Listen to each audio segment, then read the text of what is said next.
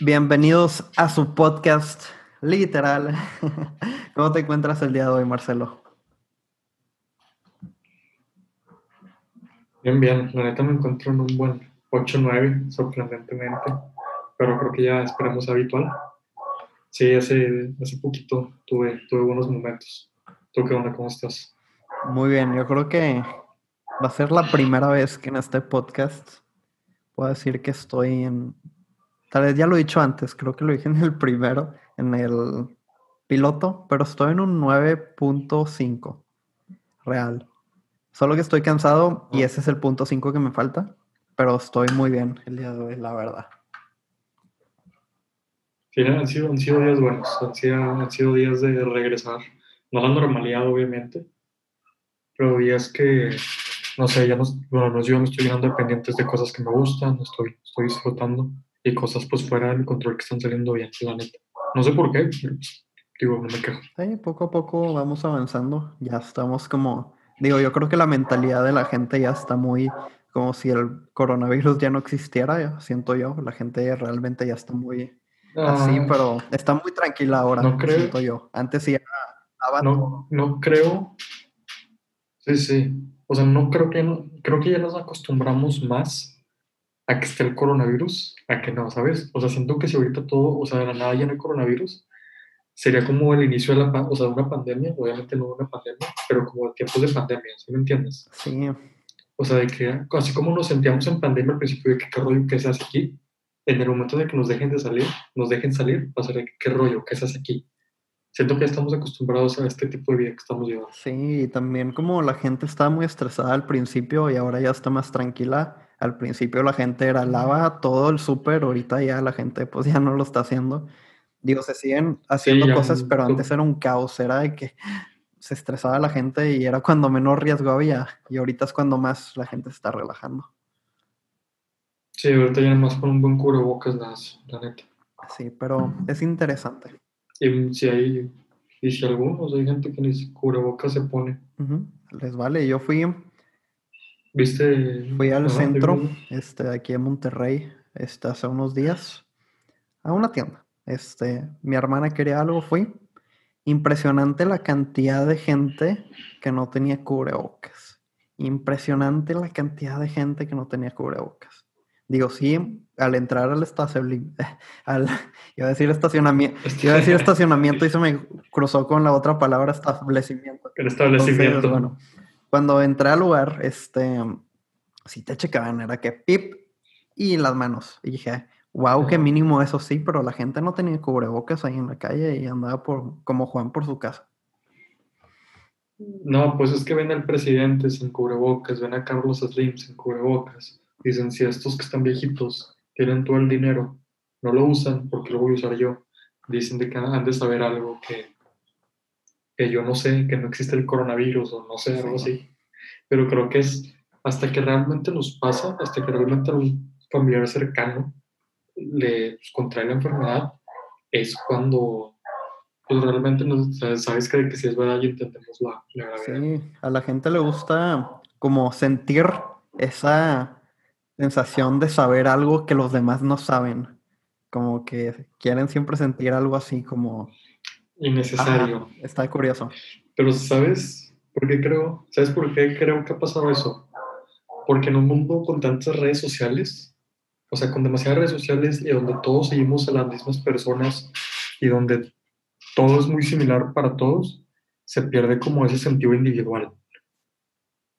o sea, se pierde el individualismo por el hecho de que tú y yo recibimos los mismos estímulos, ya sea de la misma universidad, ya sea de las mismas cuentas de Instagram, ya sea del mismo tiempo de Facebook, y no nos alimentamos de nada diferente. ¿Por qué? Porque las redes sociales quieren que estemos ahí. O sea, las redes sociales quieren que las estemos usando. O sea, Facebook, entonces para que tú estés scrolleando todo el rato. Twitter es para que tú lo estés scrolleando todo el rato. Instagram es para eso. Sea, para que estés mucho más tiempo ahí. Entonces consumimos todos el mismo contenido ya no hay nada, ya no hay una, bueno, sí hay, pero es muy ligerita, o sea, es muy ligera la individual, individualidad que existe. No te sientes especial, quieres sobresalir, ¿qué es lo que haces? Ah, es que yo sé algo que tú no sabes. Sí, así le gusta a la gente de que, ah, es que todos piensan que el mundo es redondo, pero yo, yo sé que es plana porque no sé qué. Michael Jackson murió de no sé qué, así se empieza a hacer una mente y es como, ok. sí, y también porque para los grandes hechos no nos creemos lo que nos dicen. O sea, cuando empezó esto, pues sí, que el murciélago y que tal, que una, una sopa y lo que quieras, ok pues sí, o sea, tiene mucha lógica y la ciencia lo está diciendo, pero luego sale alguien a decir de que, no, ¿saben qué? Yo creo que lo inventó China para conquistar el mundo, es de que para explicar hechos muy grandes buscamos como justificaciones muy controversiales. Lo que tú dices de Michael Jackson, pues también, no sé. Solo se murió y luego, pues bueno, a lo mejor hicimos por una otra razón. Pero no, me quiero inventar porcentajes, pero ¿qué porcentaje te gusta que las teorías conspirativas sean verdaderas? Menos de un 5%.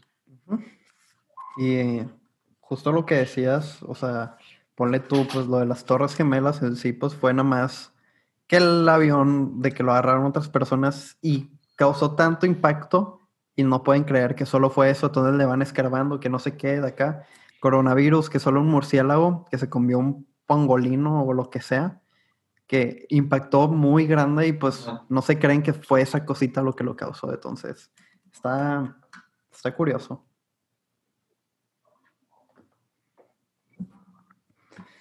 Y pues, también hablando de, somos humanos, siempre social. queremos saber más y más. Sí. No es que se, se trabó bien, bien gacho. Pero. Sí, sí, sí, sí me, sí me di cuenta. ¿Por qué sumo? ¿Por qué? Pero ellos con lo que dicho, se, soluciona. Pues sí, ánimo. Ánimo. Si no, ahí lo cortamos, no pasa nada. este, algo yo, ah, de las redes sociales. Este, justo habíamos, estábamos hablando un poquito de las redes sociales y es impresionante cómo ahorita, ya que la gente está muy enfocada en cancelar gente, no sé, a la gente le encanta, le encanta cancelar a la gente, y es impresionante cómo las marcas se están viendo muy, o sea, afectadas ahorita por todo, cualquier temita. Si la empresa está como linkeada, no sé, como linked, no sé, unida o no sé la palabra, este Sí, que una persona es imagen de. Ajá. O fuera eso, si la empresa está ligada a darle empoderamiento a las mujeres, como que sí la ayuda mucho, pero cuando está en un escandalito la afecta demasiado y es como, como también las redes sociales tienen cierto poder sobre una empresa. Pues sí, digo, ahorita más que nada porque todo se maneja por redes sociales, o sea, el marketing actual, todo es por redes sociales. Entonces, digo, termina siendo cañón. Porque las redes sociales lo que hacen es empoderar, no al que tenga el mejor contenido, ni al que escriba mejor, es al que escriba más controversial.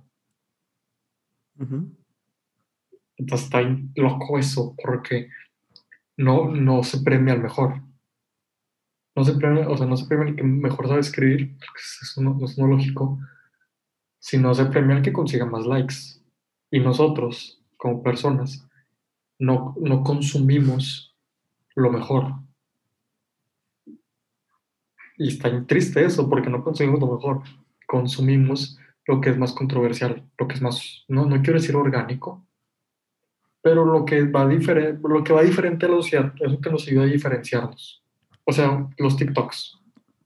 Yo no lo sé, pero varias gente me manda TikToks y luego me manda uno de que una chava bailando. Y de que, ah, ¿cuánta gente lo, de que le dio like? No, que dos millones. Y de que, Y luego me mandan uno de que de comida de Legos. Y yo, ¿cuántos likes tiene? De que, no, que 100 mil. Y yo, es que, a ver, uno se la rifó con Legos, quién sabe cuánto se tardó haciéndolo y tiene 100 mil likes. Y un chavo bailando tiene 2 millones de likes.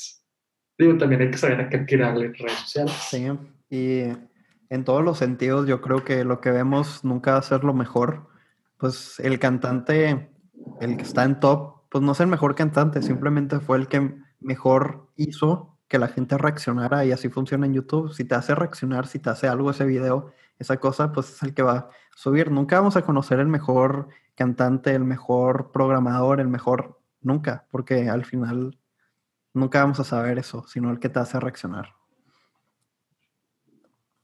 Ah, digo, sí, necesariamente los humanos nos manejamos en emociones. O sea, por emociones es porque estamos aquí, por amor es que estamos aquí, por pasión es porque estamos aquí. Entonces, pues si algo no me hace sentir, pues no, la neta no me sirve un libro, una, una canción.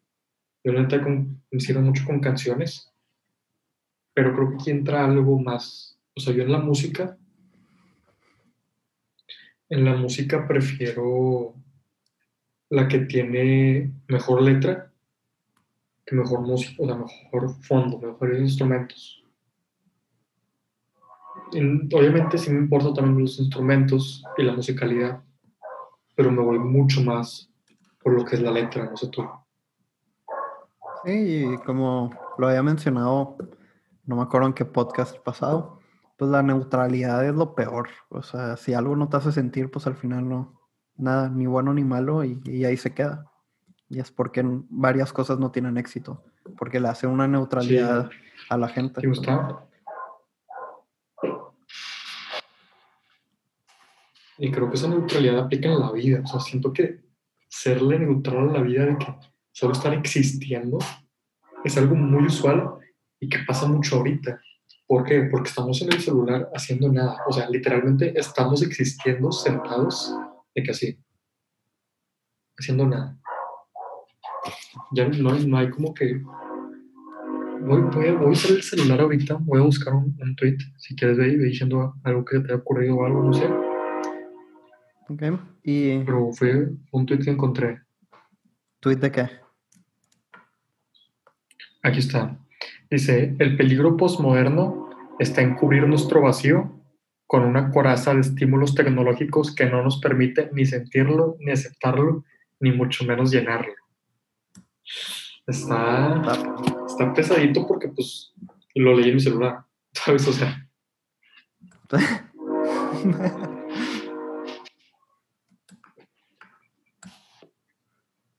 Pero pues yo trato de, no sé, ahorita últimamente sí he tratado de no usar tanto mi celular, la verdad, solo para cosas necesarias o cada hora y media, cada dos horas, de que está revisando y contesto mensajes.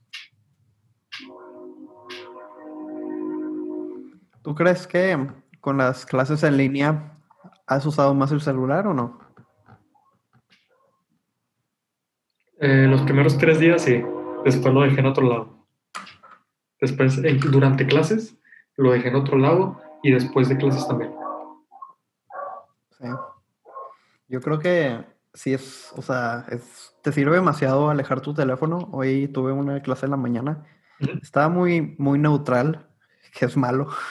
No, o sea, estaba aburrido y no, no, no, no me sentía ni enojado ni feliz. Era como, ok. Y tenía mi teléfono, lo estaba usando demasiado. Luego, pues dije, se me va a hacer cómodo, pues estar acostado no acostado, acostado, pero pues en mi cama, relajado, tranquilo. Y se me olvidó mi teléfono aquí en mi escritorio. Sí. Y puse atención en la clase y sí, te ayuda demasiado dejar tu teléfono en otro lado. Sí, digo, mucha gente dice, es que yo no aprendo en, clase, en clases en línea, de que tips para no aburrirte o algo así. Y pues creo que va más por, no, no estás aprendiendo porque no quieres, o sea, ahí está el maestro, hay asesorías, ¿sabes? Hay videos en YouTube, hay un, todo poco. Entonces yo siento que no aprendes porque no quieres, la verdad. Sí, yo creo que el estudiante ahora tiene mucho beneficio en clases en línea. Uno, porque si te pierdes de algo, no te quedó claro algo, puedes encontrar a tu maestro casi durante un horario muy amplio.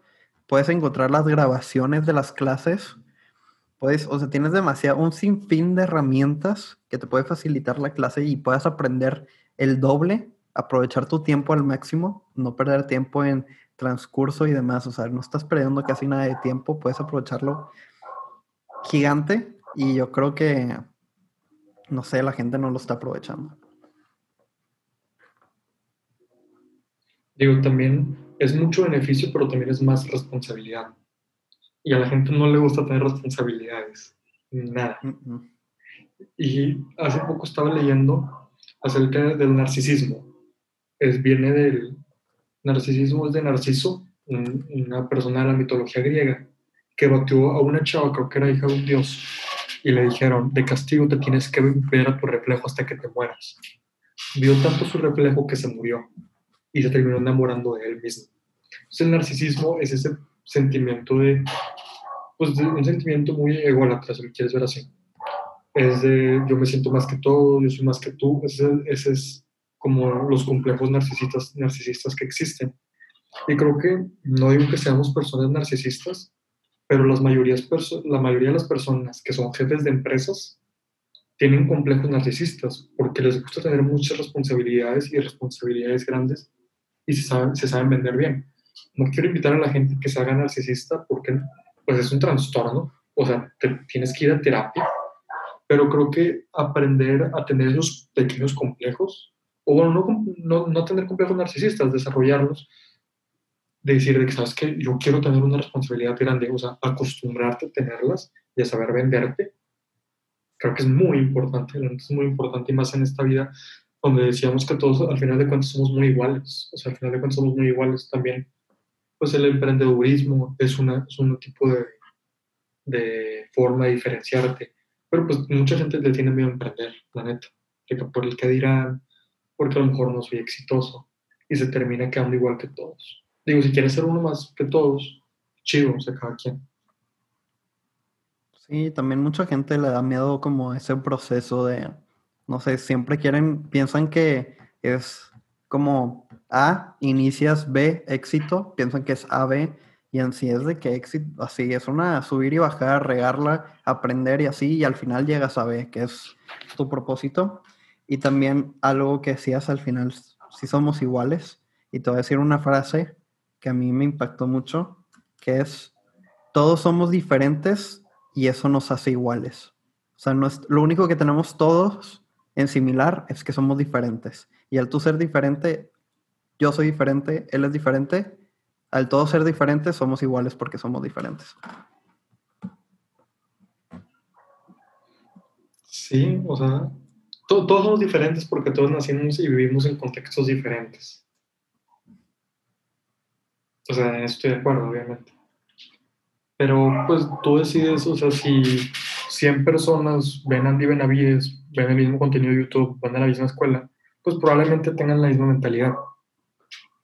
Y tal vez, o sea, no somos iguales, pero al salir al mundo terminamos, o sea, no comportándonos obviamente porque todos somos diferentes, pero creo que existen estigmas en la sociedad, pues que te hacen ser igual a los demás. O sea, un empleado aquí no es igual a un empleado en la India, pero en cuestiones sociales, aunque uno tenga más ganancia que la otra, termina siendo lo mismo, el mismo tipo de satisfacción, ¿sabes? Y para lo que decías de que, que el, éxito no es como un camino de ave, hay una frase que me gusta mucho, que es memento mori, no me acuerdo quién la dijo, que es, o sea, la frase es te vas a morir. Me gusta repetírmela en todo momento, porque es de que pues no sé si hacer esto no, es de que pato te vas a morir, o sea, hazlo, ¿sabes? Es buena. Pero es un arma doble filo. Es, es un arma doble filo porque es de que hazlo, pues te vas a morir. Pero a lo mejor si es algo malo, es de que hazlo, te vas a morir. O sea, siento que hay que saber controlarla porque puede ser muy egoísta también el uso de esa frase. Sí, pues estás pensando a, a corto plazo y ahí ya es malo. Ajá. De hecho, la responsabilidad, creo que siempre digo esta frase, estoy casi seguro pero que la responsabilidad del ser humano, la verdadera responsabilidad del ser humano, está en tomar decisiones por placeres a largo plazo que a corto plazo. Que un ejemplo muy claro es, ¿sabes qué? Pues ahorita para mí es placentero tomar coca, y qué rico, pero a largo plazo me va a dar diabetes. Y ya no voy a haber ningún tipo de placer. Coronavirus igual. es un problema y se ve muy reflejado en los presidentes y gobernadores que ellos piensan a corto plazo porque es lo que su, su este se va a ver a corto plazo. O sea, el impacto que ellos hagan se va a hacer a corto plazo y por eso no lo invierten a largo plazo porque no se va a ver en su informe. Y es un problemita ahí muy grande. Pero, pero es que creo que en política no sirve o sea, no, no, no me gustaría meterlo en cuestión de política, porque te, o sea, son periodos de seis años o de tres años. Y a ver, te pongo el ejemplo. El PAN, pues no tiene la misma ideología que Morena.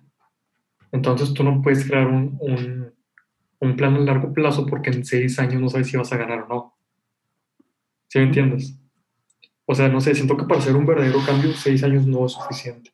O sea, tiene que ser mucho tiempo. Pero pues también, como tú dices, o sea, si yo planeo algo a largo plazo, al final de mis seis años van a decir, hey, ¿qué onda? Este no hizo nada. Sí, pasó como Barack Obama, de que la economía la subió y se vio representada también en Donald Trump y dicen que tuvo la economía más alta, pero pues al final es el trabajo que se venía desde atrás, entonces está... Sí.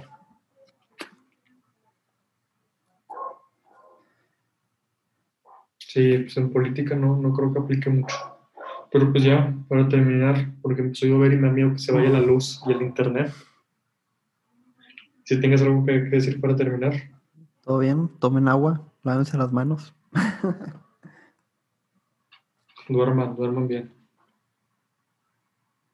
Y aprovechen sus duerman clases. bien, usen cubrebocas. Acuérdense que se van a morir. Ténganlo presente, vean la muerte como inspiración. Vean la vida como un camino, una carretera con mucha niebla, que en algún, tú sabes que en algún punto va a haber una pared. Haber una pared y te tienes que dedicar a disfrutar ese camino y que lo más posible. Esperando estrellarte, literalmente. ¿Eh? Disfruta. Como dice una frase, es, bueno, la voy a traducir para mis amigos de allá. Este es, es el camino, no es el destino. Entonces, pues sí, es disfrutar la trayectoria. No es el destino. Síganme en Twitter, pongo tweets chidos. Y pues ya, sería todo, ¿no? Sí, este, síganos en Sí. YouTube, Spotify, denle like, todo, síganos, recomiéndalo. Y si les gusta, obviamente. Creo, creo que es el capítulo donde más me he visto peinado, no es broma. ¿Qué onda? ¿Qué, qué crack? Muy bien. O sea, si nos están escuchando en Spotify, vayan a verlo a YouTube. Y creo que estoy peinadísimo el día de hoy. No sé por qué. Escriban en la escala literal que también está el peinado de Montalongo. Estoy peinado. Está, está fresco, como dirían los jóvenes. Está fresco. Muy bien. Y pues bueno, es el fin Ah, pues del gracias. podcast. el fin del podcast, literal.